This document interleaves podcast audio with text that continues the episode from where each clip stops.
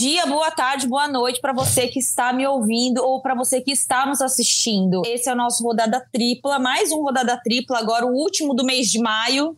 Não parece, mas esse ano voou. Só o mês de maio que não voou, parece que hoje é dia 56 de maio. Eu tô sem dinheiro desde a semana passada e o mês ainda não acabou, galera. Vamos acabar logo o mês. Estou ansiosa pelo último dia útil do mês de maio. Pra gente falar de destaques desse Campeonato Brasileiro, né? O Palmeiras é o novo líder do Brasileirão, venceu o Santos no final de semana, passou o Corinthians, passou o Galo, é o novo líder. Temos também um recheio de datas FIFAs que envolvem amistosos e também a Nations League, que nada mais é que um amistoso com glamour, porque envolve só seleções europeias. O rescaldo também da conquista, da 14ª conquista da Liga dos Campeões pelo Real Madrid, com gol de Vinícius Júnior na final e com os brasileiros mais uma vez fazendo história. Eu sou Ana Thaís Matos, comigo hoje Michele Gama, Bárbara Coelho e Amanda Kestelman. É, e eu já começo soltando a braba para aqueles destaques iniciais do que vocês viram no esporte no final de semana e que valem um destaque aqui para o nosso Rodada Tripla. Amanda Kesselman, a bola está com você. De volta de férias agora de verdade, né? Pra quem não escutou a gente semana passada. Bem lembrado, hein? Tem gente que vai sair de férias em breve, eu não sei como o governo ainda permite esse tipo de coisa. É, fiquem de olho na data de volta, porque tem gente que volta um dia antes, perde aquele dia de sol de férias. Fiquem atentos à data de volta. O meu destaque é, para a gente começar o nosso Rodada Tripla, que eu estava morrendo de saudade, é aquela confusão de sábado na final da Taça Guanabara lá em Paris, né? Aquela confusão para torcedor entrar no estádio. A gente estava lendo hoje de manhã que é, também estão investigando lá na Europa fraude em larga escala na venda de ingressos, é, 68 presos, mais de 100 feridos. Então, é o que, o que bate aqui bate lá também, né? Então, é o destaque, porque nem sempre porque é padrão europeu significa que está imune aos problemas que a gente vê por aqui também, né? Então, Taça Guanabara em Paris é meu destaque. Bárbara Coelho, solta a braba. Eu a... fiquei esperando a final da Liga dos Campeões, estádios que não teriam confusão. Kleber Andrade, ah, boa. Maracanã, É... Não, tem vários estádios no Brasil que não teria problema. Raulino de Oliveira. Raulino de Oliveira. Raulino de Oliveira. Estádio Nicolau Lyon, em São Paulo, que é o estádio do Nacional, em frente ao CT do São Paulo e do Palmeiras. Vários estádios não aconteceria o que aconteceu sábado. Bárbara Coelho. Vamos lá. É... Vou falar de tênis. Olha que coisa incrível. É... Tá rolando Roland Garros e eu quero falar de tênis porque é um esporte que me ensina muito. E diferente de muita gente, eu não sou muito saudosista com o fato de viver essa geração. Pelo contrário, né? Eu acho que a gente tem o grande privilégio de ver uns caras absurdos no esporte. E um deles se chama Rafael Nadal, que fez um jogo completamente alucinante ontem quase cinco horas de jogo, foram cinco sets. Foi um, um jogo dificílimo para ele contra um canadense Félix, que tem só 19 anos, nove do mundo, uma promessa do tênis. Por que, que eu falo isso? Porque ao longo da semana a gente vai ter oportunidade de acompanhar vários jogos em que a gente pode usar para nossa vida, sabe? Ana, Amanda, Michele, porque o tênis ele é muito desgastante emocionalmente, você tem que estar tá ponto após ponto se reinventando. Ele é um esporte muito particular, muito peculiar para mim, muito diferente de todos os outros.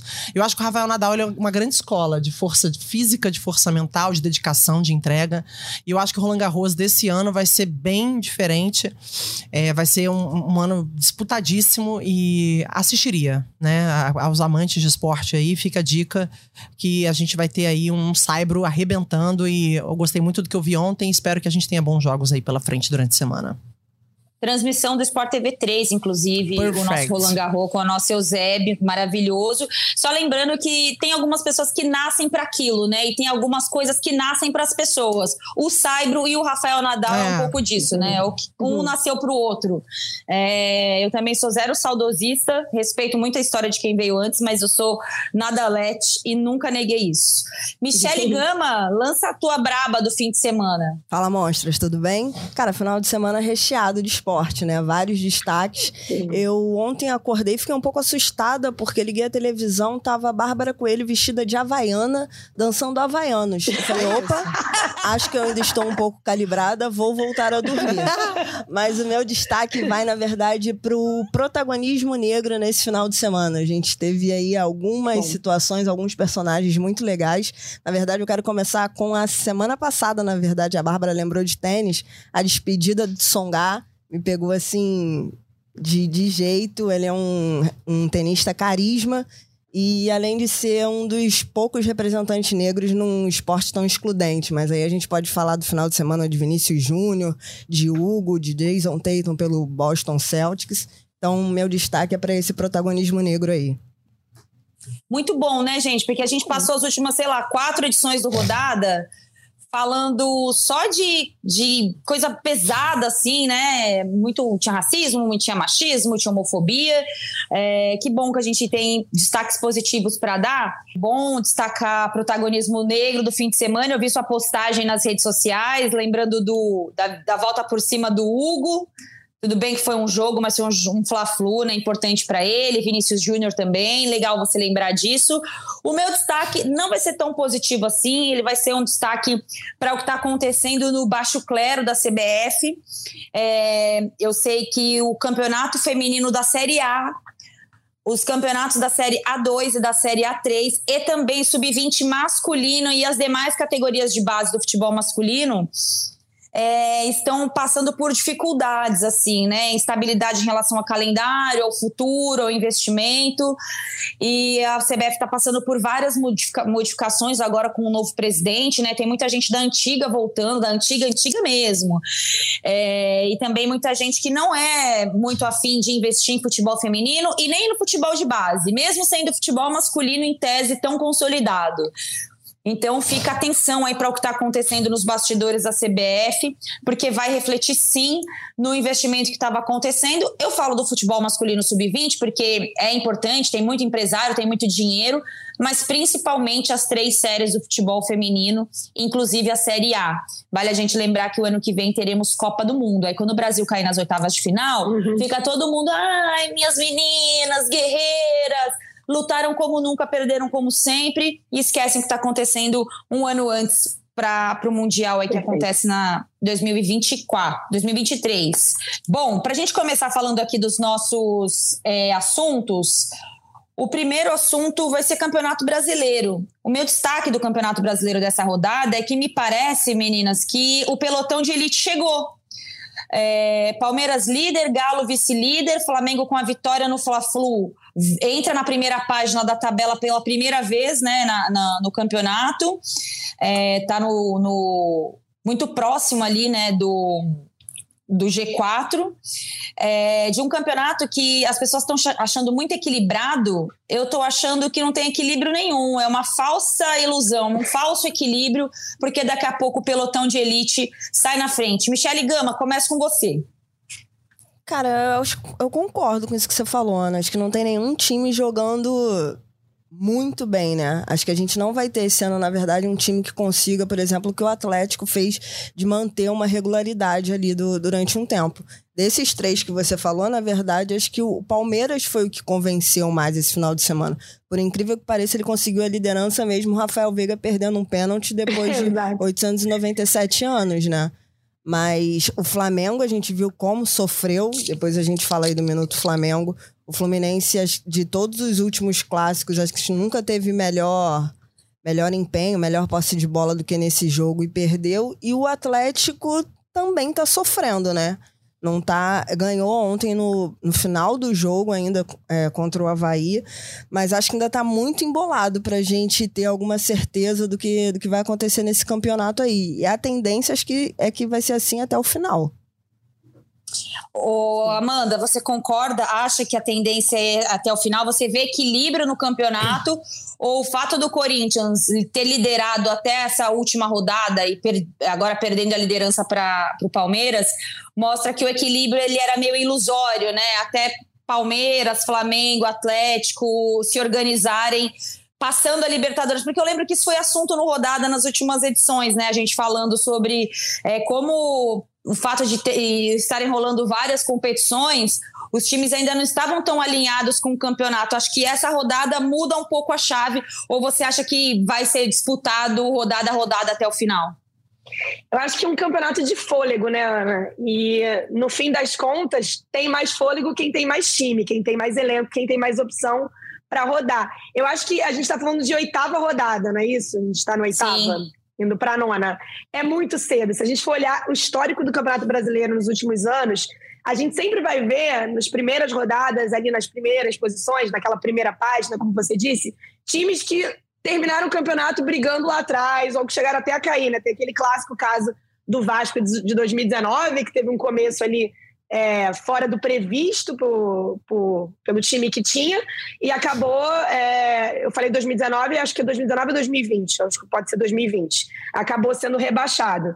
Então eu acho que no fim das contas a gente tem um equilíbrio muito de momento, acho que times, como você citou, como o Flamengo, foi muito pelo momento que estava vivendo, acho que quando se ajusta tem um time para competir. Pode ser que sim, pode ser que não, pode ser que dê tudo errado na temporada, né?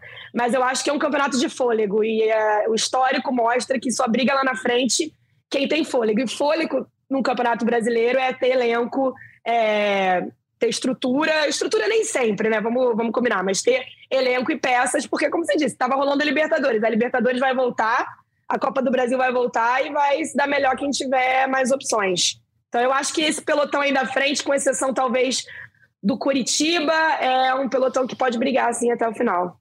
Bárbara Herbit, tem algo que me, que me chama atenção nesse campeonato, além da, da posição do Curitiba, que é um time que tem um técnico há muito tempo, né? O, o treinador do Curitiba está no time desde a reta final do Brasileiro de 2021, mesmo a equipe caindo, ele permaneceu e agora vai fazendo um trabalho bem interessante. Me lembra um pouco o que foi o Fortaleza no ano passado. Mas me chama a atenção, é, uma vez você usou uma frase muito feliz aqui no Rodada, que foi o Campeonato Brasileiro é um campeonato para poucos. Uhum, e parece que vai se encaminhar para esse poucos uhum. novamente, né? Ou pelo menos é o desenho que se encarrega nessa oitava rodada, né? Você acha que dá para sair disso, Bárbara? Acho difícil, Ana, porque o Brasileirão ele é um campeonato de constância e volume, né? Assim, por exemplo, é, pegando o recorte do Fla-Flu, que foi o jogo que eu fui assistir no Maracanã ontem, é, por mais que o Fluminense tenha criado oportunidades, por mais que tenha sido uma atuação de, de encher os olhos, né? Assim, pro, pro torcedor, por um ano que o Fluminense possa, de repente, não passar um sufoco. O Campeonato Brasileiro, é, ele é diferente, né? Assim, os pontos perdidos, é, eles, fazem, eles fazem muita diferença quando você precisa ter uma sequência de resultados. Então, eu tenho uma avaliação um pouco diferente. Eu acho que se o Fluminense quiser não passar sufoco no Campeonato Brasileiro, ele precisa deixar de ser um time de construção, um time que domina o jogo, para um time que define os jogos. Senão esse vai ser o Fluminense de novo do Fernando Diniz, que a gente já conhece. Então, assim, eu é. entendo a animação, eu entendo é. a empolgação, só que a gente acompanhou duas eliminações do Fluminense, para mim, recentes, de Libertadores e de Sul-Americana, que não era, é, é, da forma como aconteceu, foram eliminações precoces e que o Fluminense tinha mais time e mais condições de vencer. Já não era um trabalho do Fernando, né? Então não tá na conta dele. O Fernando Diniz, quando assume o Fluminense, ele diz uma frase que pelo menos me motivou a acreditar nisso. Ele disse: Olha, eu aprendi muito nos últimos anos. E para mim ainda não tá claro esse aprendizado no Fla-Flu. Eu senti o Fluminense quando vencia o jogo, eu tava no estádio, então posso falar assim para vocês com muita tranquilidade. O Fluminense vencia o jogo, eu tava conversando com vários amigos meus, então eu tava acompanhando o jogo com tricolores e com flamenguistas. E eu sentia que o Fábio esfriava o jogo o tempo todo, e eu falava, gente, isso aqui é Fla-Flu, isso aqui é um jogo diferente. Ou você mata o jogo e você entende que 1 a 0 na garantia de nada, ou o Fluminense vai ser sempre o time que pode ser que vença, mas pode ser também que, que, que passe sufocos ou que bata na trave em jogos que poderia ter vencido, que foi o que aconteceu ontem. Então, é, eu tenho um sentimento em relação a esse time que, que é de frustração em relação ao que eu vejo da grande maioria. Porque ontem o Fluminense chamou o Flamengo para o campo dele de jogo, foi aí que o Flamengo cresce na partida. E aí, ao fim do jogo, depois do empate. um pouquinho, né? Cresceu, cresceu muito assim, né? pouco. Né? E aí Porque o... o Hugo foi o melhor em campo, né? Sim, aí o Flamengo faz exatamente o que o Fluminense tinha proposto a ele, que também desce suas é. linhas e também espera o Fluminense. Mas o Fluminense tem, por mais chances que tenha criado, tem menos recursos para fazer essa virada do que o próprio Flamengo como elenco como definição de elenco, né? Então, eu acho assim, peguei só esse gancho do jogo porque eu tava lá, mas falando desse pelotão de frente, eu tô com vocês e o Palmeiras segue vou, cuidado com a minha frase, hein? Guardadas todas as devidas proporções. Por favor, respirem, não me xinguem, haters, haters. O Palmeiras vem fazendo trabalho de Real Madrid. Vem fazendo trabalho de Real Madrid. Quando você menos vê, chega. Quando você menos vê, ganha. Não consegue brilhar, não consegue dominar, mas vence. E o, a gente viu que o Rafael Veiga, ele finalmente é humano, né? Eu esperava por, por, por algo assim, um lapso de, de, de, nossa, eu sou humano, eu também perco pênaltis. E mesmo assim vencer um clássico, porque é isso que vai definir o campeão. Não dá para você correr do clássico, não dá para você é. correr das vitórias, que são extremamente importantes nessa contagem de pontos. E o Palmeiras segue fazendo o papel do Real Madrid. Ah, eu posso não ser o mais brilhante, eu posso não ser excepcional, eu posso não ser, não ser o melhor time da Europa, como conceito, tá? De elenco, tô falando. Não que não seja, né, hoje o grande destaque da Europa, que o Real Madrid se mostra dominante. Mas é o time que ganha. E eu acho que falta, falta colocar assim, meu irmão, eu tenho que ganhar. A Ana Marcela Cunha, só pra fechar meu comentário, me falou uma vez uma coisa lá em casa, que eu falei, cara, que é isso? Falou, ela falou, sabe que é, qual é pra mim a maior frustração que eu vejo nos atletas, Bárbara? A, atleta olímpico, por exemplo, ela falou assim, ah, as pessoas se convencem muito, ah, eu fui quarto, tá bom. Eu fui quinto, tá bom, tá bom para minha primeira Olimpíada. Não, não tá bom. Eu fui campeã olímpica porque nunca foi bom para mim ser sexto, ser quinto. Então eu acho que os times também se convencem muito. Ah, tá bom. Tá bom também eu terminar um ano em quarto. Eu acho que falta também a ambição de não, caramba, eu vou ganhar essa porra. Eu tenho condições de ganhar, eu vou tentar chegar, eu vou tentar ter constância e volume para isso. E eu acho que falta. E aí, para mim, para mim, o grande favorito do ano é o Palmeiras para ganhar tudo. Do jeito que tá, para mim é o grande favorito. É, tô com você nessa. É, agora tem um abrir um minuto Flamengo aqui, não para falar especificamente sobre o Flamengo, porque tá me, me dando um pouco de gastura falar sobre o momento do Flamengo, porque nunca nada tá bom. Então, assim, você acaba se desgastando muito nas discussões de futebol, porque aí as pessoas remetem aquele assunto de 2019 e a gente não olha para frente nunca, né? Então você fica sempre assim, toda semana eu abro as notícias do Flamengo e assim, Vence, mas não convence. Vence, mas preocupa. Vence, mas não sei o quê. Gente, ninguém vai vencer e encantar toda a rodada, não. É, pois é. Essa é a realidade do futebol brasileiro, inclusive do Flamengo mesmo, com muitos jogadores do que aconteceu. Futebol mundial. Que já existiam, é. que já estavam em 2019, né? Porque o tempo é. passa, a forma de atuar muda. E, mas, assim, tá me dando até um pouco de desespero, assim. Quando entra no assunto do Flamengo, eu falo, ai, gente, para falar do Flamengo, você não pode elogiar, não tem nada de bom acontecendo, você só pode falar mal do treinador. Então, assim, não tem discussão quando se fala de Flamengo. Só que a Bárbara tocou num assunto que eu acho que vale a pauta sobre o Fla-Flu, que eu acho que foi o jogo mais legal que eu vi no final de semana, porque eu trabalhei com o jogo do Grêmio e é preocupante a situação do Grêmio com o Roger Machado e as pessoas pedirem a volta do Renato Gaúcho, é, que é responsável direto, né, também pela queda do Grêmio, não só ele, mas é um dos responsáveis. É, que a sensação que eu fiquei ontem, Bárbara, é que o Fluminense é, ele é muito dependente dos erros individuais dos atletas. Então, por exemplo, teve uma bola do Ganso que era para empatar o jogo. É. O menino, o cara chutou errado. O Caio Paulista vai dar um passe, ele erra um passe de dois metros. Então, eu não sei se é o estilo do Fernando Diniz ou se é essa qualidade de um elenco mal formado pela diretoria do Fluminense que não pensou qualidade para fazer esse time ser um pouco mais confortável na tabela, né? No, nas atuações. Porque você pensa o Fernando, beleza, o Fernando melhora jogadores e tal. Mas ontem eu isento ele muito do que aconteceu no resultado. Eu acho que ontem foi assim: a diretoria do Fluminense deve ter olhado e falado, cara, se eu tivesse um dinheirinho aqui para contratar um carinha um pouquinho melhor, eu teria, porque claro. não era o que estava. Pelo menos foi o que ficou evidente para mim no jogo de ontem. Michele, viu alguma coisa do Fla-Flu? Vi todo. Como já falei algumas vezes aqui, minha mãe é tricolor, né? Então Vou contar rapidinho um negócio, a gente falando aí do, do Hugo Souza. É, a minha mãe torce pro Fluminense, estava torcendo pro Fluminense ganhar, obviamente. Não. Quando já tava ali 2 a 1 um, e o Fluminense estava amassando o Flamengo, na verdade eu vou discordar um pouco de você nisso, Ana. Eu acho que não faltou o Fluminense é, gente para botar pro gol, porque o Fluminense ele não tava, como que eu posso dizer, desorganizado tentando o gol, pelo que eu vi.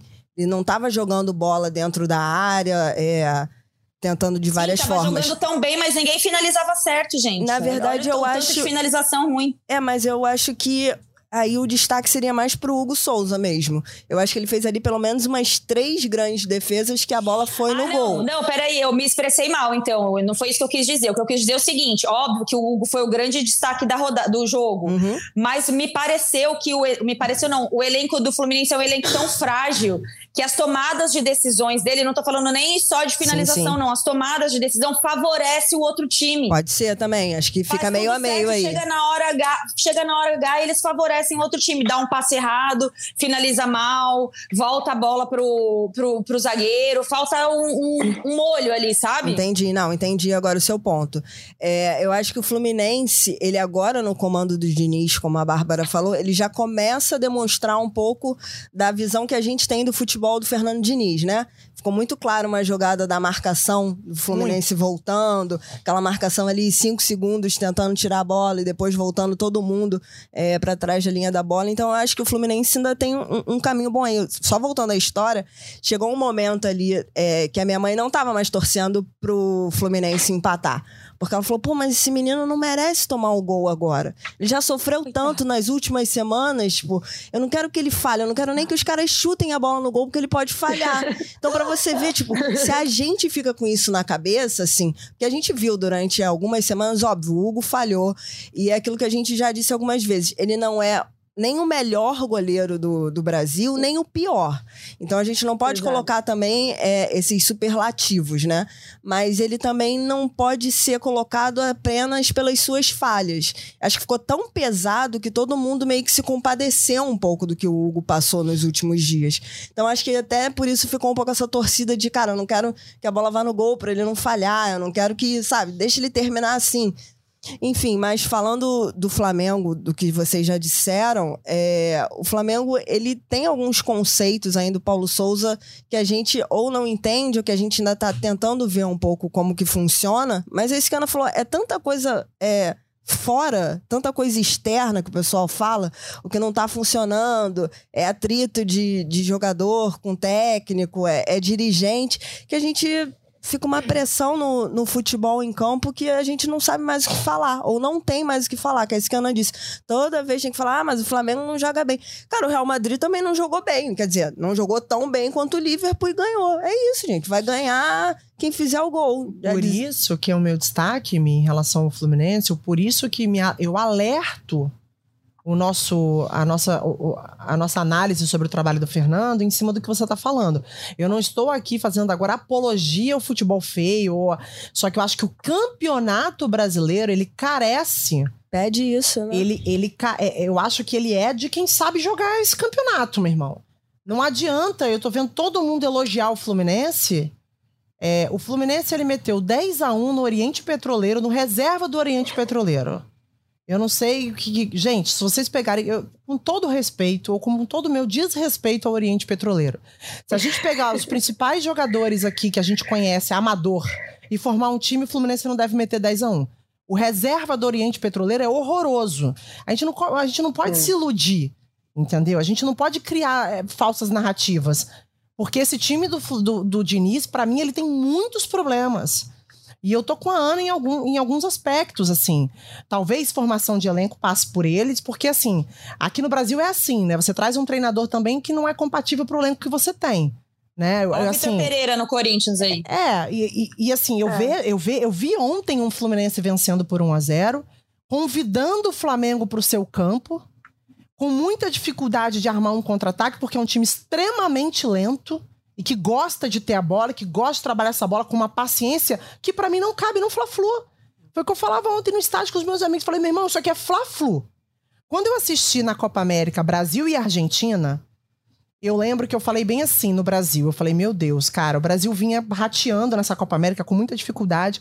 Sabe como é que foi Brasil e Argentina? O Casimiro dando bicuda na bola no meio de campo. Isso é Brasil e Argentina. Em alguma hora, o jogador mais experiente do time vai falar: meu irmão, isso aqui vai pegar fogo, eu vou incendiar isso aqui, porque isso aqui é Brasil e Argentina, a gente tá em casa. O Fla-Flu é isso aí. Um monte de jogador Fluminense. Vamos incendiar que isso aqui o jogo tem que ser nosso. Não dá pra jogar como se você estivesse jogando contra um time de meio de tabela que você não tem rivalidade nenhuma. Aí é bonito falar que é bonito, que construiu, que. Fla-Flu você tem que ganhar, Fla-Flu. Porque hoje é todo mundo se zoando na rua. o time perde a confiança. Então, assim, eu acho que tem que ter a malandragem do esporte também. O futebol, ele é um futebol. O futebol, ele é um esporte diferente do vôlei, do tênis, do basquete, ele, ele é diferente, ele é culturalmente diferente. Então, assim, eu, eu, tive muitos gatilhos ontem com o Fernando Diniz. Eu não tô vendo esse jogo que a grande maioria viu. Assim, eu acho que é um Fernando Diniz, que é um grande treinador, que é um cara que tem minha admiração, meu respeito. Eu agora adoro ouvir o Fernando, adoro ver o trabalho do Fernando. Mas se o Fluminense não jogar para ganhar, para ganhar, ele vai passar sufoco esse ano no Brasileirão. É para brigar para parte de baixo da tabela. Amanda, para a gente encerrar esse assunto, por que, que é proibido elogiar o Flamengo? Tem nada de bom? Só, só tem desgraça? Olha, vou, vou Estava pensando aqui, eu sabia que essa pergunta ia vir para mim. Eu estava esperando. É porque a gente já falou pergunta. muito do Fluminense, nada, nada é. pessoal, fica tranquilo. Não, eu sei, eu sei, eu sei, mas eu estava aqui eu falei, cara, é óbvio que isso vai vir para mim, mas eu acho que é uma, é uma discussão muito boa. É, vou até tomar o mesmo cuidado que a Babi tomou no começo, quando ela citou o Palmeiras de Madrid, ou Madrid-Palmeiras, é, para fazer uma comparação, é, que eu acho que é uma coisa que você fala muito, Ana, que o torcedor, principalmente esse torcedor do Flamengo, é, aos poucos vai começar a entender que nem sempre o melhor é, é quem joga melhor, é quem ganha.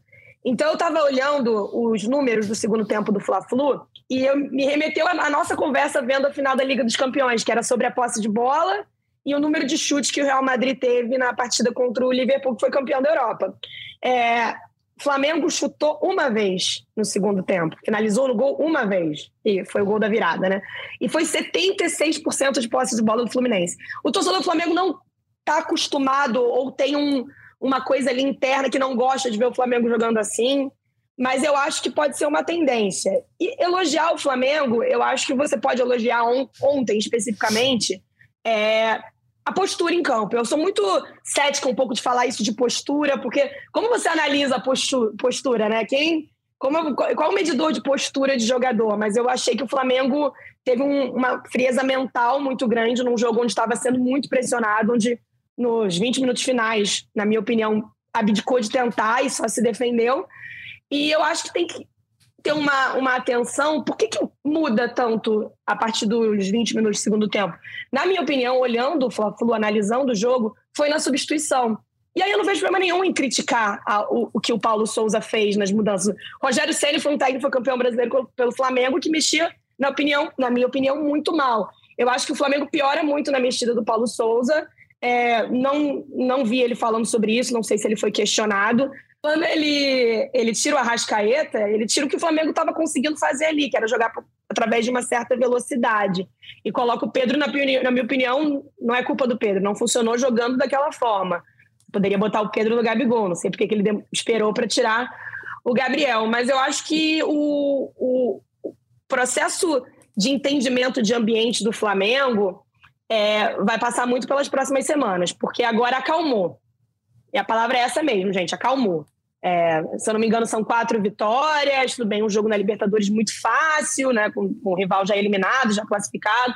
É, eu acho que a questão do Hugo, que, que vocês pontuaram, é muito importante, porque além de recuperar uma confiança, né? E melhorar o ambiente, porque é, o que estava acontecendo com o Hugo, gente, na minha opinião, é, era um processo muito preocupante para a carreira dele. É, havia uma preocupação no sentido de, gente, o Hugo não é um goleiro, como vocês bem disseram, não é o melhor goleiro do Brasil, mas ele também não é um goleiro que merece ficar marcado por frangos decisivos ou por falhas é, marcantes em jogos importantes. Então, havia, eu acho que tinha que ter uma preocupação no Flamengo, o que eles estavam fazendo com a carreira do Hugo, porque daqui a pouco ele ia ficar muito, muito marcado por um goleiro que ele não é. Eu acho que ele é um goleiro muito mais parecido com o que a gente viu ontem embaixo da trave, do que o que vinha acontecendo nos últimos jogos. E o Santos não volta tão cedo, né? A informação que a gente tem é que o Santos ainda nem foi ao campo. Eu não sei se tem ambiente para o Diego Alves voltar, eu acho que não. Então, acho que é, é, o Flamengo conseguiu um respiro de tranquilidade para essa, essa semana. Mas como todo no Flamengo muda muito rápido, é, fica a dúvida. Eu ainda tenho um pouco de questões, e as minhas questões a, analisar o futebol que o Flamengo apresenta, gente, são super de boa.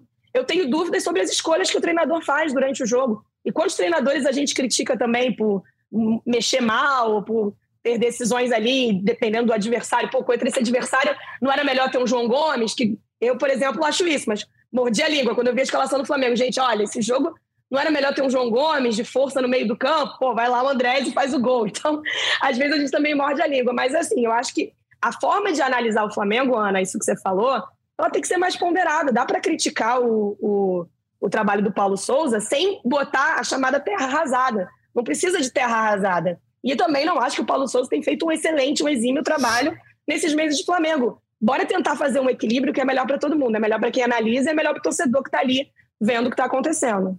Boa. Para a gente encerrar o Fla-Flu, é, outros destaques que eu gostaria de deixar aqui dessa rodada. Eu falei na, na quinta-feira na troca de passos que eu acho que o Atlético Paranaense vai ser um time que tem tudo para fazer um campeonato brasileiro brigando lá em cima. É, e porque eu tenho visto os investimentos, fiz alguns jogos e eu acho que essa rodada isso ficou um pouco claro, né? Quando o time vence fora de casa com o gol do Vitor Roque, que é o, a, a contratação mais cara da história do, do Atlético Paranaense. Curitiba também está lá uhum. em cima, né? Com o trabalho é, já longevo aí do Morínigo, né? Morínigo. Eu sempre erro o nome uhum. dele. E é horrível, né? Falar que você erra o nome de alguém. É, então eu acho que tem pontos aí. E a liderança do Corinthians no Campeonato Brasileiro, só você voltar alguns rodadas passados, que eu falei já muito sobre isso. É um elenco que foi muita preguiça das pessoas, os mesmos analistas que têm preguiça de analisar os jogos do Flamengo têm preguiça de analisar o elenco do Corinthians. E é um elenco muito limitado, né? E, e agora mostra isso, como tem dificuldade e também pelas escolhas do treinador. Né? Gosto muito do trabalho do Vitor Pereira, mas olha. Falta ele é. entender um pouco o tamanho do Corinthians é. e o que ele precisa fazer esse time, explorar mais. E tá tudo time. bem, a, a, olhar dessa forma, né? Não é porque. É que eu acho o treinador melhor que o elenco, entendeu? O treinador é melhor que o elenco. Então, assim, é. ele não montou esse elenco, né? Ele pegou esse elenco já montado pela diretoria. Muito pela diretoria, não foi nem pelo Silvinho, né? Muito mais pela diretoria do que pelo do que pelo treinador. Então ele tem que mais ou menos é um se vira nos 30. Só que aí você minimiza o impacto da mudança, né, cara? Você você não tem tanto controle sobre o elenco, então não fica tentando inventar a roda também. Tem coisas aí no Corinthians essas duas últimas semanas, principalmente a última atuação na Libertadores contra o Always Red e agora esse fim de semana o empate com o América Mineiro, pelo amor de Deus. Enfim, é, esse foi o Campeonato Brasileiro. Se alguém tiver mais algum destaque do Brasileirão, fale agora ou cale-se para sempre ou cale-se até o próximo assunto. Até o próximo assunto. Bora, temos data FIFA, Nations League, que, segundo Kevin De Bruyne, é, são só amistosos desinteressantes, mas que fazem com que todo mundo ganhe dinheiro. É, temos amistosos ele falou isso mesmo? brasileira. Falou. Porque ele Ei. jogou 45 jogos pelo Manchester City. Ai, que inveja, né? Se algum jogador brasileiro jogar 45 jogos no ano, o cara tá feliz da vida. Pois e é. ele vai agora para uma sequência de é, quatro jogos em 11 dias com a Bélgica. E ele falou, cara, é surreal a UEFA enfiar isso no nosso colo agora no final da temporada. Porque lá os jogadores se manifestam, não é que nem aqui que eles ficam quietos, né? O Klopp uhum. também falou, um monte de gente falou. A verdade é que nós temos Nations League, né? Aquela série de amistosos maravilhosos. Eu tô gostando, gente. Tô gostando. Futebol europeu. Eles só fizeram 45 jogos. Bota pra correr um pouco, né? Vai correr um pouco, é, tô brincando. Vai correr né? um pouquinho. É isso, gente, é a lei do, lei do mercado, né? Os, os liberalistas que, que gostam dessa famosa frase, a lei do mercado. Mas nós temos jogos como Espanha e Portugal, Inglaterra e Itália, Croácia e França, França e Dinamarca, Alemanha e Inglaterra. Na outra semana teremos repescagem da Copa do Mundo, né? Dia 7 tem Austrália e Emirados Árabes. Quem vencer enfrenta o Peru no dia 13. Depois, no dia 14, temos Costa Rica e Nova Zelândia. E teremos a seleção brasileira que enfrenta a Coreia do Sul e o Japão nos amistosos nessa quinta e na próxima terça-feira. Quinta-feira ainda não deve é, contar nem no banco com os jogadores que é, disputaram a final da Liga dos Campeões, né, entre eles o Vinícius Júnior. Mas o que, que dá para esperar de um amistoso contra a Coreia do Sul e o Japão, Bárbara Coelho? Nossa, eu vou falar um churrasquinho para ver o Você jogo. Você vai acordar? Ó, não sei. Eu vou. Provavelmente sim, porque esse negócio é igual cachaça, né? A gente é meio viciado. Você tá, tá louca comparando o jogo da seleção brasileira 8 horas da manhã de uma quinta-feira com cachaça. Não, é prossiga, com o vício. perdão. É com o vício. Quando eu digo que é igual cachaça, é igual o vício da cachaça. Às vezes a gente ah, fica tá, ruim, tem ressaca. Si. Não, não com a cachaça em si, respeita a é. cachaçinha. Mas a. Eu vou, vou, provavelmente eu vou ver. Eu acho que o Tite deve ter, deve estar, tá, espero, né? Pelo menos, não sei, é, aproveitando essas oportunidades aí desses últimos encontros antes da Copa do Mundo para tirar as dúvidas que ele tem. Acho que até um contato, é, é, as convocações da seleção, mais acho que além da performance de jogo, que é o que a gente tem a capacidade de ver, o que a gente pode ver, eu acho que o Tite deve usar muito também como base para conversar com esses jogadores, para estar perto de alguém que ele gostaria de conhecer melhor, de, de acompanhar em treino. Porque o Tite não tem muito o que fazer mais até lá, né? São as últimas, os últimos jogos, os penúltimos jogos. É, ele tem uma lista definida, ele deve ter alguma dúvida ali de, de lateral, ataque. É, muito pouco provável alguma surpresa podendo surgir no meio campo. Então eu espero que o Tite esteja convicto do trabalho que ele esteja que ele está fazendo. Eu sou uma eu sou uma otimista, né, com seleção. É, eu, eu, eu, tenho as minhas críticas em relação ao trabalho do Tite, mas é, eu gosto do que aconteceu, principalmente no último ano. Eu, eu gosto do que eu vi, eu gosto, eu gosto das opções que ele trouxe para o time, para o elenco. E vamos ver. Eu espero que a gente tenha aí um jogo de, de consistência pro Tite tirar as dúvidas dele. Essa é a minha torcida. Eu não tô esperando um grande jogo, não tô esperando uma grande atuação, eu não tô esperando uma goleada, um brilhantismo. Eu tô esperando que o Tite possa usar esses últimos jogos como preparação para ele mesmo. Michele?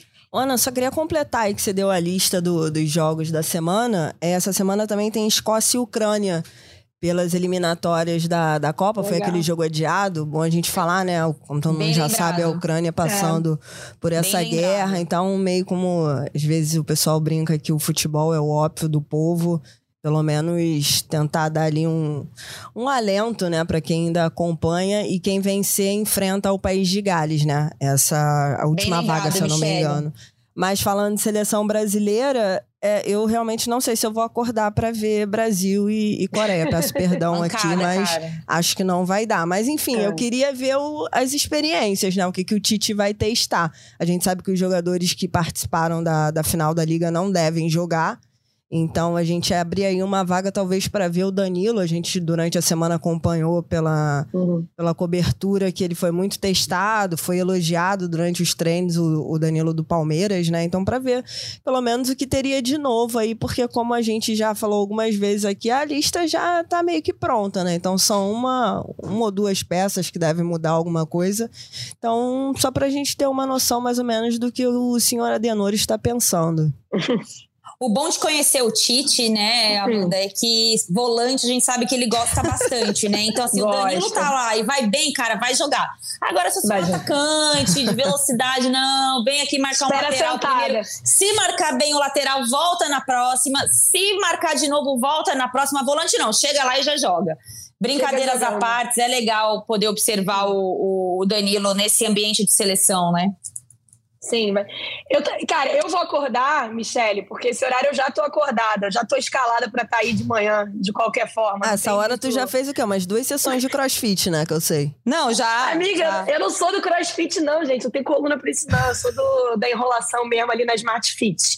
Mas, cara, eu. eu... Ó, oh, propaganda, propaganda, hein? Não, gente, a gente tem que fazer aqui uma, uma, um, uma, um dia, uma cena. Quem é você na prática da, da, do exercício físico? A Amanda tem cara de que é aquela pessoa que fica só batendo papo na academia? Tem mesmo, amiga. Você não, quer encontrar. Você não, não quer encontrar e falar, cara, lá vem aquela garota que quer conversar e ela vai atrapalhar meu treino. Eu tenho só 40 minutos para treinar. Eu sou a rainha do Netflix na academia. Eu centro sento minha, minha busanfa ali na, na bicicleta e maratono. É, é isso, é o que eu consigo fazer, gente. Tô melhorando, tô fazendo uns pezinhos. Um dia eu consigo chamar a Bárbara Coelho, que acorda, joga. Não, isso é impossível, amiga. É. É, isso aí não é pura, não. Isso aí é com outra é, coisa. Isso aí não é pura, não. futebol, ela joga futebol e cinco minutos depois ela já posta de cabeça para baixo fazendo maior. é assim, é um negócio de louco. Nem a Globo.com consegue acompanhar a Bárbara Coelho. É verdade, bicho. Tá rolando aí. Eu tenho, eu tenho um fotógrafo agora que ele é, ele, ele é especializado. Ele é só pra mim. Ele tá na praia todos os dias. Todos os dias é ele tá lá na praia. Lá, né? o é, o meu querido, querido. lá. Que quase flagrou esses dias passando vergonha na praia. Manda aqui essa uma. É, o, querido, o querido, de vez em quando, ele, ele dá umas vaciladas, né, Babi? Pegou você tirando areia. Querido, ah, tira. Querido, se você estiver escutando, ajuda, amigo. mas, enfim, eu acho que quando a gente fala de seleção, a gente já falou isso no, nos rodadas anteriores, mas vou repetir para quem não nos ouviu anteriormente. É, eu acho muito boa a notícia, ela foi reforçada esse fim de semana pela, pela final da Liga dos Campeões. Eu acho muito boa a notícia de não chegar tudo nas costas do Neymar nessa, nessa reta final de preparação para a Copa, nesse semestre final. É, não acho que a gente pode esperar do Vinícius Júnior, por ele ter decidido uma Liga dos Campeões da forma que foi, é, a responsabilidade que tem ao longo dessas três Copas, desses três ciclos. O Neymar, com a camisa 10 da seleção, não é isso. Ninguém está dizendo que o Vinícius é o Neymar. Mas eu acho que tirar um pouco o protagonismo único, não virar a seleção de um protagonista só, eu acho que vai ser muito bom para o Brasil e para o próprio Neymar. Então, eu confesso que além de ter ficado muito feliz pelo jogador, é, por conhecer a história, pela seleção brasileira, porque quando tem jogador brasileiro brilhando na indecisão como uma decisão de Liga dos Campeões é bom para a seleção. Fico feliz, inclusive, pelo Neymar. Acho que vai ser melhor para o Neymar não estar tá, é, como único, única solução, único tempero dessa seleção. Acho que o Tite vai. Se o Tite souber usar isso a favor do próprio Neymar e da seleção, acho que vai ajudar muito a campanha pro Hexa, porque, como eu já disse aqui, o Hexa vem. E outra coisa ah, que eu é, acho legal a gente falar é uma seleção cascuda, né, gente? Pelo menos oito jogadores é. da seleção brasileira envolvidos na final de Champions. Não existe responsabilidade é. na cabeça de um, sabe? Acho que é um time experiente o é. suficiente para cada um assumir a sua própria responsabilidade. E que assim seja, que a gente também saiba dividir essa responsabilidade, que os jogadores saibam também dividir. Eu acho que a gente não é uma seleção de um jogador só. Eu acredito no potencial desse grupo. Eu acredito mesmo, cara. Eu acredito no potencial desse grupo. Eu acho que a gente gente tem bons jogadores, acho que a gente tem jogadores para fazer catimba quando precisar fazer, a gente tem jogador é, que, precisa, que, que, precisa participar mais da construção, tem experiência para ser o cara que vai chamar a responsabilidade. A, tem, a gente tem jogador no meio de campo que é para parar o jogo, que é pro combate, que é para carregar o piano. A gente tem zagueiros experientes, a gente tem um time bom, cara. Agora é cada um assumir sua própria responsabilidade, é isso aí, para cima. Eu acho que tem uma coisa que me chama a atenção na seleção brasileira que é isso aqui, ó. Eu, é. eu não acho que é uma seleção muito madura para administrar uma Copa do Mundo, não. Mas deveria ser, né, não né, sei. amiga? Deveria ser, eu né? Não sei se é uma Ué, um seleção, porque. Pega... Porque se você tirar, na minha cabeça, tá, gente? Isso é bem achismo mesmo, porque psicologia esportiva é uma coisa muito subjetiva. Mas se você pegar, assim, é, a forma como o Tite administra a seleção, ela impede que os líderes se manifestem, né? É, assim, é tudo muito concentrado na figura do treinador. Quando as coisas não vão bem e como a seleção ela disputa as eliminatórias numa outra realidade, e eu não estou falando isso de nível de jogo, ela disputa uma, uma eliminatória onde ela nada de braçada, quando ela tem dificuldades, é, é, na figura do treinador que ela se concentra. Só que na Copa, e porque ele é o principal treinador aqui do continente, inclusive, né? Acho que talvez junto com o Galhardo, mas em, em matérias, em, em situações distintas. Eu acho que em Copa do Mundo você precisa ter protagonismo mental. É isso que eu acho que falta um pouco a esse grupo de jogadores do Tite. É, tem bons nomes, né? O próprio Thiago Silva, por mais que as pessoas questionem muito isso, ele é um jogador muito vitorioso, é, mas eu acho que é uma seleção que ela vai. Eu acho que é o psicológico que vai que me faz não ter tanta certeza na seleção brasileira.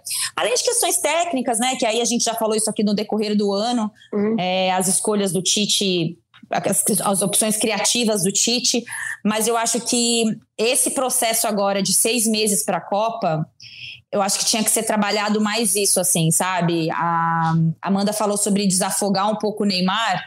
Eu acho que tem que ter as responsabilidades melhores, é, melhor dividida ali entre todo mundo. E a gente Eu gosto faz... quando você fala isso, amiga. Desculpa te interromper. Quando você Imagina. fala dessa questão da liderança não ser muito compartilhada. Eu não né? consigo ver o Casemiro com essa é. liderança que todo mundo E aí vê, você cara. tá. É, eu também não, e você estava falando isso. Eu acho que eu já também contei em algum momento do rodada, mas hoje eu estou repetindo mesmo. É, que me chama, um momento é, da Copa do Mundo de 2018, onde, numa entrevista coletiva que eu estava, o maestro, né, o Tabares, da, da, do Uruguai, estava falando sobre a, o amadurecimento do Luiz Soares naquela Copa. E a gente tem que lembrar que a, na Copa anterior ele foi banido, né, suspenso da Copa por dar uma mordida no, no, no jogo de Copa do Mundo num cara da Itália. E ele estava falando do amadurecimento e ele contou é, o quanto foi importante é, jogadores da seleção uruguaia, que nem estavam mais na Copa em alguns casos, como o Forlan, o Louco Abreu, o Lugano, que chegaram junto dele e falaram: a gente está saindo Você tem noção do que, que é importante um jogador? Você é o principal jogador da seleção uruguaia nesse próximo ciclo. Você tem que estar com a cabeça no lugar. Então, uma chegada junto, não só uma chegada junto para dar um, um, uma bronca, não é isso, mas de, olha, passar um, a importância do que é ser um líder, como eles foram durante muito tempo.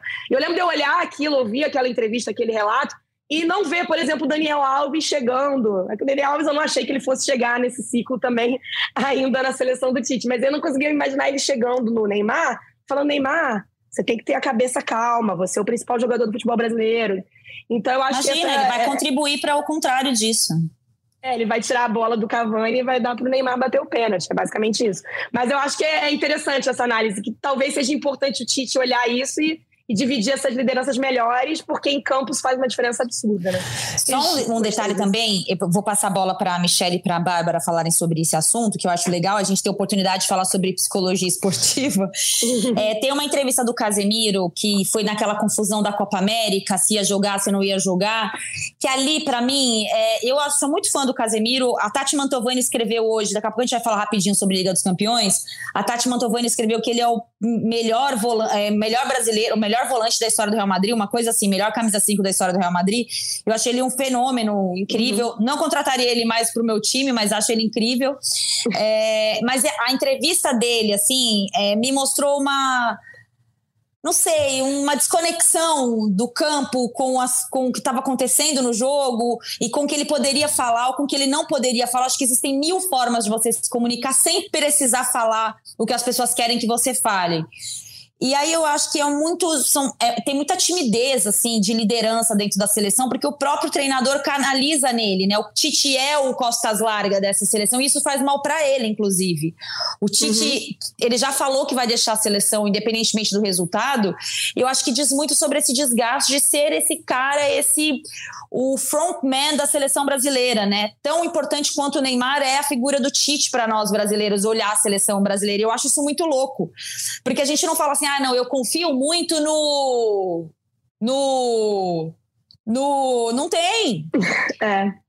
É, então, assim, isso me. É. Eu tenho pensado muito nisso, assim, né? Por que, que eu não tenho confiança na seleção brasileira? É pelo nível de atuação? Até é. Mas não é só isso. Eu queria ouvir Bárbara e Amanda, Bárbara e Michelle, um pouco sobre esse tema para a gente encerrar o nosso rodada. Cara, hoje eu tava vendo que o Richardson deu deu uma entrevista né, na coletiva dizendo que ah, é por isso que nós jogadores não falamos tanto sobre política e causas sociais, porque tudo, o pessoal da imprensa, o povo não entende e pega no pé.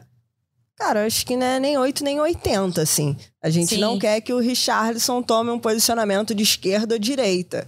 Mas sim, eu quero que o Casimiro chegue e na entrevista do porquê que não os jogadores decidiram entrar em campo, ele fale, ó, por causa da pandemia, porque tá morrendo mais de 100 mil pessoas por dia no Brasil, por isso nós, como jogadores, não, eu, eu não quero, tipo, que ele me dê aqui é, sabe, um, um, plano político, não quero nada disso, mas eu quero sim que os jogadores que representam a seleção brasileira, para qual eu torço, eles tenham um posicionamento é, em relação a tudo que está acontecendo. Não a tudo, mas algumas coisas que acontecem no mundo. Eu acho que é isso que a gente espera de algumas figuras públicas e talvez é isso que a gente cobre um pouco mais de atletas e, em especial, de jogadores.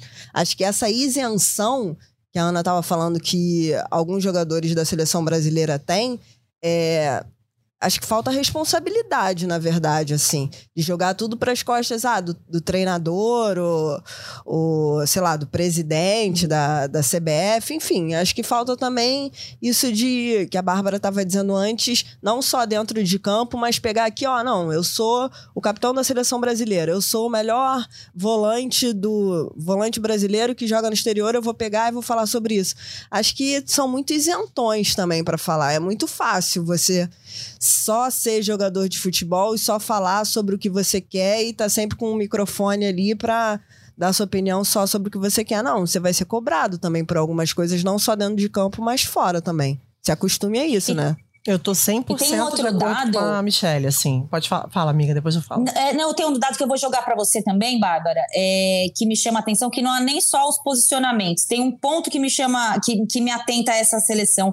Quando o Neymar apanha horrores nos jogos, não aparece um filho da mãe do lado dele pra ir lá e cobrar o árbitro. Uhum. É, quando o Vinícius Júnior. Então, assim, eu acho que até isso. Parece, às vezes você olha a câmera, os jogadores estão olhando pro Tite pra ele tomar uma decisão. Pra, pra ver o que, que eles vão fazer em campo naquela hora, situações além da bola. Porque na bola eles estão em sintonia. Mas parece que eles são muito desligados do que está acontecendo no ambiente de jogo. E eu acho que isso diz muito sobre essa questão da imagem que eu avalio, que é muito concentrado ou na figura do Neymar ou na figura do Tite. Fala, Bárbara. Então, eu vou pegar muito é, carona no que a Michelle falou, porque eu tô muito de acordo. Assim, eu tenho muitas dúvidas se é realmente uma centralização do Tite ou se é uma isenção tão grande por parte desse time que o Tite acaba assumindo responsabilidades que não são dele. Porque esses Sim. jogadores são muito experientes. Né? Eu acho Bom que o. Tite não precisa dizer o que alguém tem que dizer. Eu, eu acho, eu acho quase impossível o Tite chamando o Casimiro no vestiário e dizendo assim: olha, Casimiro, não entra nessa, não, que eu vou entrar pra você. Eu acho que eles se, É. eles se isentam dessa discussão com uma tranquilidade muito grande, porque eles se descolaram do Brasil. Eu acho que eles têm sonho em ser campeões do mundo com a seleção. Eu acho que eles são atletas de, de alta performance, de alto nível, Uhum. são campeões por onde passam. Mas eles se descolaram do Brasil. O Brasil não é problema deles. Isso está na rede social deles. Isso está no comportamento deles com a imprensa, seja dentro do clube, seja com a seleção brasileira. Então, assim, ah, Tite, ó, isso aqui, a gente tá aqui jogando, mas isso aqui, como conceito, é um problema seu, não é nosso. Eu acho triste essa falta de personalidade e vejo um pouco nesse discurso do Richarlison quanto isso vem também, porque ele era o único diferenciado. Eu conversei com umas pessoas Sim. que. Eu conversei com umas pessoas que rodeiam o Richarlison e vou trazer pra vocês uma coisa muito curiosa. Eu falei assim, gente, eu acho o Richarlison uma pessoa tão autêntica, tão autêntica. Me fala aí, existe um trabalho de assessoria, né, para as coisas que ele fala, como ele se posiciona, ou é dele? Fiquei assim, eles falaram, não, é total dele. Não é, ele não é auxiliado pra fazer isso. Ele é inconformado, ele é um cara espontâneo, ele é um cara é, é, é- é politizado. Só que ele já está sendo contaminado por um ambiente em que ele tá assim, mas peraí, eu vou ficar aqui sozinho? Mas peraí, só eu vou falar sobre isso aqui? Ah, agora eu também não quero mais, porque tá vendo? Ninguém faz. Meus companheiros não Eu fico fazem, apanhando meus, sozinho ali eu vou ficar aqui o social. que. Exato. Então, assim, eu acho que é, a gente perdeu essa geração. Eu não tenho nenhuma, nenhuma, assim, é, otimismo em relação a um posicionamento forte dessa geração. A gente vai ter uma Copa do Mundo muito próxima às eleições. E eu não espero, eu não aguardo, eu espero o Hexa, mas assim, eu não vou nem criar zero expectativa por esse título ser, de repente, uma grande oportunidade dessas pessoas se manifestarem em prol do nosso país. Eu tenho zero expectativa para isso. Sabe? Olha que vocês sabem que eu sou uma otimista que apanho e sou uma otimista que, que, que sofro com o meu próprio otimismo. Porque eu acho que eles se descolaram, eles não querem, é como se isso não fosse responsabilidade deles. E pra mim não é um comportamento só de seleção, é um comportamento de vida deles. Entra agora aí no Instagram do Casemiro, do Gabriel Jesus, do Neymar, do Alisson. O Brasil, o Brasil como, como um país, como seus problemas sociais, com todas as suas particularidades, não é um problema deles. Eles não são daqui. É muito bom essa, é muito boa essa sua leitura sobre é, a- o quanto eles são distantes do Brasil. É, isso nunca também não tinha nenhuma expectativa de manifestação deles em relação a nada. Mas isso também reflete no campo, você não acha? assim, Muito. Que é uma seleção muito tímida de atitude. Assim, atitude que eu digo não é dar porrada, não. Às vezes até é também, gente, mas não é uma seleção meio assim, ah, beleza. O Neymar vai lá e se resolve sozinho. E nem é que o Neymar precisa de uma rede de proteção, não. É, mas eu acho que falta um pouco, assim. E eu vejo muito nos jogos, às vezes acontece lances assim que eles estão, meu, esperando que apareça um Messias ali. O Messias não, que o último que apareceu não deu certo. Mas um salvador da pátria pra. Olha, faz isso, briguem por isso, discutam sobre isso. Eu lembro que no Brasil e Argentina, naquela confusão lá, que se ia ter o jogo, não ia ter o jogo, galera meio sem. Até que o Casemiro apareceu ali para conversar. Eu lembro que um outro jogador. Então, eu não digo nem só sobre os posicionamentos políticos e sociais. Em campo, eu acho uma seleção tímida, uma seleção acho. sem lugar de fala. Quem bota a bola São embaixo do braço, né? nos seus times, E aí, né? será É. que não é por isso que a gente espera tanto do Neymar? Porque eu errando ou acertando alguma coisa ele vai fazer. Ele Eu vai acho que pra é- cima mesmo, ele chama pra ele. Isso, ele fazendo, né? Quando ele acerta ou quando ele erra, ele de alguma maneira parece inconformado, seja caindo demais, seja falando demais, seja errando, seja É o que mais xingando, seja. reclama ali com o é o que mais juiz, né? O que reclama, mais chato. reclama. É igual o É. Gabigol ontem, chato, apita É o jogo. chato, os caras são os únicos diferentes. O resto, assim, eles fazem. é, Eles cumprem tabela, né? Ali como comportamento. Eu concordo com você. E aí, pensando em título de Copa do Mundo, eu tinha uma entrevista com o Ronaldo, que eu fiz na casa dele, que é uma entrevista mais marcante da minha vida, assim, porque eu tava no Sport TV e logo depois eu vim pra cá, enfim. ela- eu marco.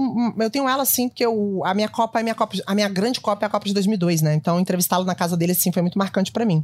E eu lembro que ele falava que no- na final da Copa do Mundo contra a Alemanha, aqueles 2 a 0 o Filipão falou pra ele várias vezes: Ô, Ronaldo, se tiver um rebote, cara, não vai por causa teu joelho. E o gol dele é de rebote. Meu irmão, você quer ganhar uma Copa do Mundo? Você não vai obedecer o professor. Você vai cumprir suas funções táticas de acordo com o trabalho que é feito, porque o trabalho é sério, mas o improviso é seu. O diferencial ele é seu, o talento ele é seu, ele não é do Tite. Então tem muito talento guardado, tem muito, tem muito talento enrustido, tem muita, tem, tem muita coisa que tá dentro desses caras que eles não soltam e, e não sei. E parece, ô, ô, Ana, que o Casimiro não fala. Vou falar uma coisa aqui que eu posso estar sendo muito injusta, mas enfim, é, é a minha avaliação sobre isso. Parece que ele nem sabe o que, que tá acontecendo, cara. É. Acho que esses caras nem É. sabem. Sabe esse povo que você vai, assim, que você viaja pra fora, o pessoal acha que aqui no Brasil é, é índio e Amazônia e praia e futebol e, É. e samba? Às vezes eu acho que esses caras acham que o Brasil é isso também. Sabe? Acho que se você É. perguntar hoje quem é o presidente do Brasil, é capaz do cara gaguejar. Eu não sei o que tá acontecendo com esses caras. Ah, Eles- não, isso eles sabem. Ah, não, isso eles sabem. É verdade, isso eles sabem. Foi mal. Foi um exemplo, usei um exemplo Pelo menos péssimo. O mas- Davi Luiz, o Davi Luiz só queria dar alegria pro povo dele, tá vendo? E aí Isso. criticam. Pelo menos o Davi Luiz.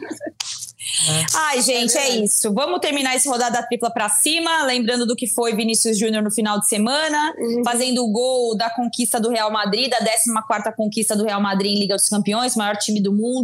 Sofreu, sofreu, sofreu com o Liverpool, mas o moleque tava lá pra é, um fim de semana de redenção não, porque eu acho que redenção é uma palavra muito forte para um menino de 21 anos que tem uma vida inteira pela frente, uma carreira linda pela frente. Mas eu fiquei particularmente muito feliz. Somos todos fãs de Vinícius Júnior. Não tem essa de fã ou hate, né? Somos todos fãs. E muito feliz por ele aproveitar essa oportunidade de trabalhar com um dos maiores treinadores do mundo. Para mim, o maior de todos, né? Eu sou muito fã do, do Ancelotti, já falei isso aqui algumas vezes. E o quanto ele consegue potencializar meninos, né? E eu nem acho o Real Madrid tudo isso, esse time, né? No campo e na bola. Mas os números estão aí, Benzema caminhando para ser o melhor do mundo, talvez Vinícius Júnior aí dependendo do que pode acontecer pela frente. É, Casimiro, Militão titular na, no título, Rodrigo como um ótimo suplente durante toda a temporada do Real Madrid. Amuleto, né? Amuleto. Do outro, o menino vai evoluir muito também. Do outro lado, Fabinho, Bob Firmino, Alisson. É, 30 segundos de cada uma para a gente encerrar, porque tem que liberar a sala aí para as próximas gravações. Vai lá, gente. Cara, eu adorei ver a final da, da Liga dos Campeões e só exaltar um pouco o Liverpool também, né? Foram 60, sim. 65 jogos, se eu não me engano, na temporada. Já pode jogar aqui no Brasil praticamente. Então, o Liverpool chegou em todas as finais possíveis, jogou todos os jogos, obviamente, do, do campeonato inglês. Desses 63 jogos, se eu não me engano, perdeu quatro. Mas a gente tem que tomar cuidado com um pouquinho com o que pede, né? Isso aí fica a dica pro Salah. Nem sempre o que a gente pede é o melhor pra gente. Bárbara. Pô, difícil até entrar depois dessa. Perfeito, é, gosto do- dessa inteligência emocional que tem o Real Madrid. É isso, pode não ser o time mais brilhante, mas é o time que entendeu que é jogar uma Liga dos Campeões como ninguém. E vai ser assim, é, vai ser um time que muitas vezes irrita, vai ser um time que muitas vezes a gente vai se vai ficar inconformado por vê-lo vencer, porque vai parecer que não mereceu. Mas quem é a gente para definir mérito, né? E mereceu com mérito, porque com poucas finalizações fez o que se precisa fazer para vencer no futebol, que é gol. Então, que bom ver um protagonista brasileiro nessa história, que bom ver um cara que diz para quem quiser ouvir que quer fazer da gente um torcedor feliz, que quer ver que a gente vê, quer que a gente veja um futebol alegre, divertido e para cima. E o sorrisão do Vinícius já, já vale qualquer jogo de futebol. É um moleque nota mil e tomara que ele tenha cabeça aí para sustentar essa carreira e as cobranças que vão vir daqui para frente, né? Porque um título de Liga dos Campeões também vai transferir para ele uma responsabilidade de um jogador de, de time grande, de time campeão. E tenho certeza que ele vai que ele vai ter muito sucesso daqui para frente. Kestelman. É isso. E hum, chama, chama atenção, né, na hora do gol do Vinícius, que a transmissão da Liga dos Campeões mostrou o Zidane, né? que foi um treinador que não deu muita moral pro Vinícius, né? Enfim, o Vinícius estava chegando, acho que foi você que escreveu isso, né? É, e eu acho que você foi perfeita no momento que você fala que ele soube evoluir. É, o Vinícius não chegou pronto para o Real Madrid aos 18 anos, quando ele e sai. E não está né? pronto ainda, né? É, então eu tenho certeza que isso é uma coisa que faz bastante diferença. Vou até tomar cuidado para não jogar também tudo em cima disso. É o que ele tem em volta dele. O Vinícius tem, ele se cercou bastante bem é, em termos de família, em termos de cabeça. E eu torço muito, a Bárbara falou para que ele esteja preparado, mas eu torço mais ainda para que ele não perca a essência dele é, nesse momento, porque é, o Vinícius ainda, aos 22 que ele tá, ou 21, 21. Acho que 22, 21, ele ainda é muito parecido com, com o menino que subiu profissional aos 16. É, evoluiu em vários aspectos, mas o jeito dele de lidar com a carreira de uma forma feliz, até em certo ponto dócil, é, ainda é muito parecido. Eu acho que tem muito também do que ele trouxe para a vida dele, o que a, família dele, né, o pai, a mãe, trouxe para a vida dele em volta. E eu espero muito que ele não perca isso agora no processo de maturidade após uma vitória tão expressiva. E palmas pro nosso Marcelo também, né? Cinco vezes Levantou, campeão né, a taça, da Liga é. dos Campeões com o Real Madrid. Primeiro brasileiro a levantar, né? Primeiro é. cap brasileiro capitão a levantar é. a taça. É, assim, uma carreira incrível. Nós temos o Fernandinho como o principal jogador brasileiro da Premier League, é, um ícone do Manchester City. Ensinou esse clube a ser o que ele é, uhum. né? Na atualidade. Temos o Marcelo, é, protagonista no maior time do mundo, assim, né? Protagonista que eu digo sendo brasileiro, um grande lateral que foi, embora já né, o tempo tenha chegado. Então a gente tem muita coisa boa, gente. Nossa mão de obra, nosso pé de obra ainda costuma, continua sendo o nosso diferencial e a gente espera que seja cada vez mais, né? Enfim. Bom, agradecendo aqui o nosso Rodada Tripla, porque hoje foi longo, intenso, mas a gente tinha muita coisa para falar com a volta de Amanda Kessman. Hoje está o nosso quarteto fantástico uhum. titular. É, então é sempre uma oportunidade muito boa pensar o futebol com vocês e espero que o pessoal que esteja ouvindo em casa também pense assim. E quem estiver ouvindo rodada ou quem tiver algum comentário, coloca a gente lá nas redes sociais para a gente também aprender com vocês. Agradecendo a produção da nossa Giovana Marcondes, eu não sei quem que vai editar, não sei se é o Maurício que vai editar ou é o Bruno. A coordenação é do nosso Rafa Barros e a gerência do nosso André Amaral. Semana que vem estamos de volta no Rodada Tripla.